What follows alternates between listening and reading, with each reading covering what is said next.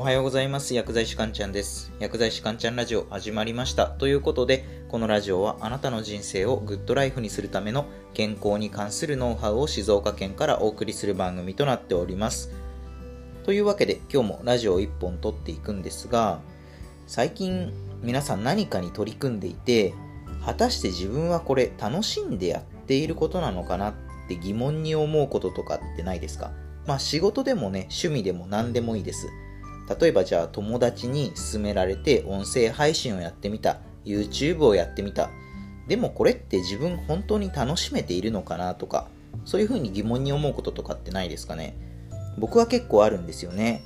で、後でお話しするんですが、結局楽しいっていう感情を言語化できないと、大人になるにつれていろんなことに対して楽しいって感情がね、薄れていっちゃうんですよね。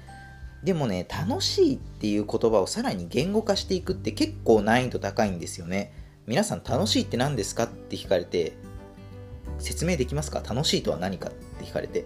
でも、これね、結構言語化できないと、やっぱりね、いろいろね、楽しいことが見つからなくなってきて苦しくなってきてしまうので、結構言語化するって大事なんですよ。でもね、あのね、いろいろね、まあ楽しいっていう感情とかって、まあ難しい分ね、なかなかこう、そっから深く掘り下げようっていう人がいないんですけど、やっぱりね、でも抽象的な表現で止めておいちゃうのは、個人的に、まあ僕個人的にね、あんまり好きじゃないんですよ。いや、楽しいは楽しいだよね、とか。なんかそこでおしまいにするのってなんかこう、もやもやするんですよね。で、よくね、楽しければいいじゃんとか言うけど、じゃあ実際楽しいって何なのみたいになる大人って結構多いんですよね。なので楽しいをもっと言語化できれば楽しいって何なんだろうっていうふうに瞑想している方のお役に立てるかもしれないっていうことで今回お話をしていきます。テーマはですね、〇〇ならあなたは楽しんでいる証拠ということでお話ししていきます。で先日ですね、僕はツイッターでこういったツイートをしました。ツイートを読み上げるとですね、スポーツでもそうですが結果を出せると楽しいです。でも練習中に試行錯誤をしてもがいている時間も実は楽しかったりします。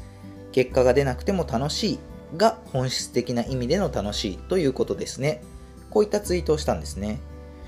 で。早速ね、今日のテーマの結論なんですが、〇〇ならあなたは楽しんでいる証拠。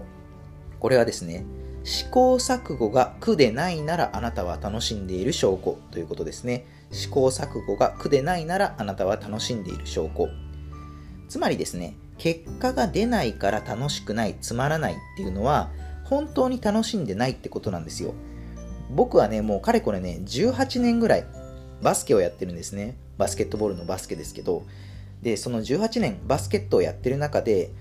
うんなかなかね、うまくプレーできないっていう時がね、結構あったんですよ。まあ、それこそ本当に数えられないくらいありました。例えば、シュートが試合中入らないとか、利き手じゃない左手のドリブルがうまくならないとか、試合でなかなか勝てないみたいに、こう結果が出ないことばかりだったんですよ。全然結果なんて出ないんですよ。でも、こうやって今もですけど、まあ、18年もね、バスケを続けられているのはなぜかっていうふうに考えると、結果が出なくて、もがいている時っていうのが全然苦じゃなかったんですよね。言い換えれば、試行錯誤している時間もすごく楽しかったんですよ。いや、もっとこういう風にやったらシュートが入るんじゃないかとか、こういう風に動いたら試合で勝てるんじゃないかとか、まあ、そんな風にね、試行錯誤している時間もめちゃくちゃ楽しかったんですよね。で、今もいろいろね、うまくいかないことがあると、もっとああした方がいいかなっていろいろ考えるんですけど、やっぱそうやって考えてる時間も楽しいんですよ。結果は何にも出てないのに。でも多くの人は、結果が出ないとつまらないっていう風な思考になっちゃうんですよね。で、僕もね、あの、結果が出ないしつまらないなって思うもの、バスケ以外だとね、結構あるんですよ。でもね、そういうものってやっぱね、自分が本当に好きではないものなんですよね。なんかね、皆さんないですかね？結果が出てなくても、こう長い間、今もずっと続けられているものってないですか？